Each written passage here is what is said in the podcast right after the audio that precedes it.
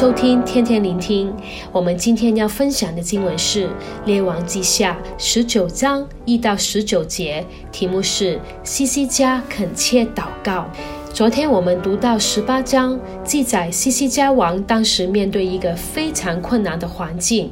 当时候亚述王已经攻陷了以色列国，把以色列的子民掳到亚述去，而且他也准备要来攻击犹大国。西西家王尝试要用自己的方法来解决这个问题。包括用大量的金钱，希望能够换取和平，也尝试依靠埃及人，希望能够抵挡亚述人的攻击。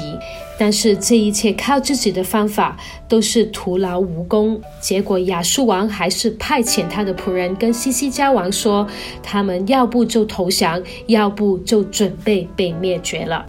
而从今天我们所读到的经文里面，我们看见西西家王面对亚述王的威胁跟辱骂的时候，他如何回转，不再靠自己，单单依靠神。首先，在经文里面记载，西西家王撕裂衣服，披上麻布。我们看见他的回转，就是从悔改开始。他没有去推卸责任或者埋怨神，乃是单单谦卑自己，在神面前认罪悔改，为着自己没有依靠神来悔改。借着经文记载，他进了耶和华的殿。西西家进耶和华的殿，是因为他知道唯有借着祷告寻求神，他才会得着真正的帮助。然后我们看见西西家，他差遣了仆人去找以赛亚，因为他知道他需要能够听见神的声音，他要能够明白神的心意。而当西西家王愿意这样子来悔改，寻求神的帮助，并且聆听神的声音的时候，神就告诉他不要害怕，因为耶和华会亲自来灭绝亚述王。相信西西家，他之所以会这样子来寻求神，是因为他效法了他的先祖大卫的榜样。在列王记下十八章三跟五节说，西西家行耶和华眼中看为正的事，效法他主大卫一切所行的。西西家倚靠耶和华以色列的神，在他前后的犹大列王中没有一个及他的。所以，我们看见在那么多犹大王当中，西西家。他是那个愿意效法大卫的榜样，成为依靠耶和华的王。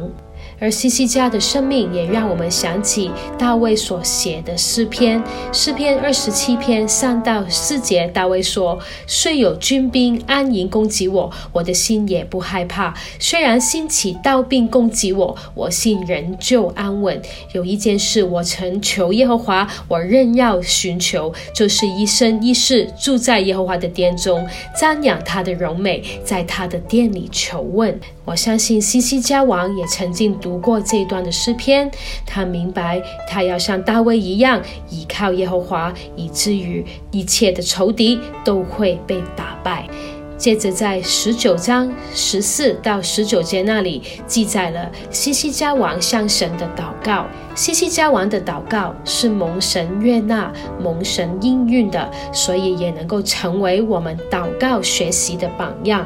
西西家王的祷告里，他一开始就是去赞美神的伟大。他赞美神说：“坐在二基路伯上，耶和华以色列的神啊，你是天下万国的神，你曾创造天地。”他的祷告不是从埋怨诉苦开始，乃是从赞美开始。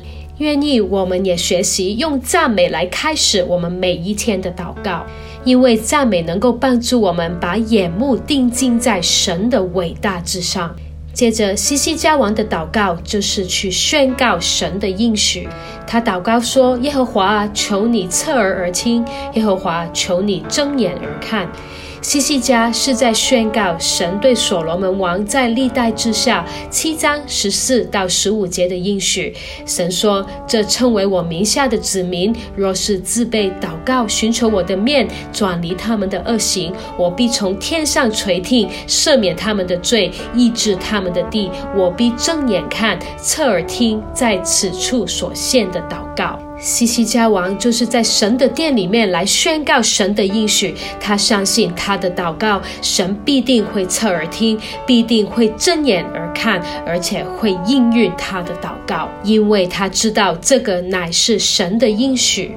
愿意我们祷告的时候，也凭着信心来宣告神的应许，相信神一定会应允我们的祷告，因为这个是神所应许的。接着，西西家王他的祷告乃是呼求神的拯救。他说：“耶和华我们的神呢，现在求你救我们脱离亚述王的手。”在他赞美了神的伟大，宣告了神的应许之后，他就呼求神的拯救，因为他相信神必定会拯救他，因为神应许说：“凡求告主名的人，就必得救。”最后，在西西家王的祷告里面，我们看见他高举了神的名字。他祷告说：“要使天下万国都知道，唯独你耶和华是神。”他相信神要来施行拯救的目的，不单是要来救他跟犹大国，神更加要让万国的人都看见神的荣耀、神的伟大，知道唯独耶和华是神。愿意我们都来效法西西家王的榜样。当我们面对逼迫、困难、危难的时候，我们都学会去依靠神，而且我们更加要去赞美神的伟大，宣告神的应许，呼求神的拯救，更加要高举神的名字。愿意神亲自的来赐福给每一个他所爱的子民，应允我们的祷告。祝福大家。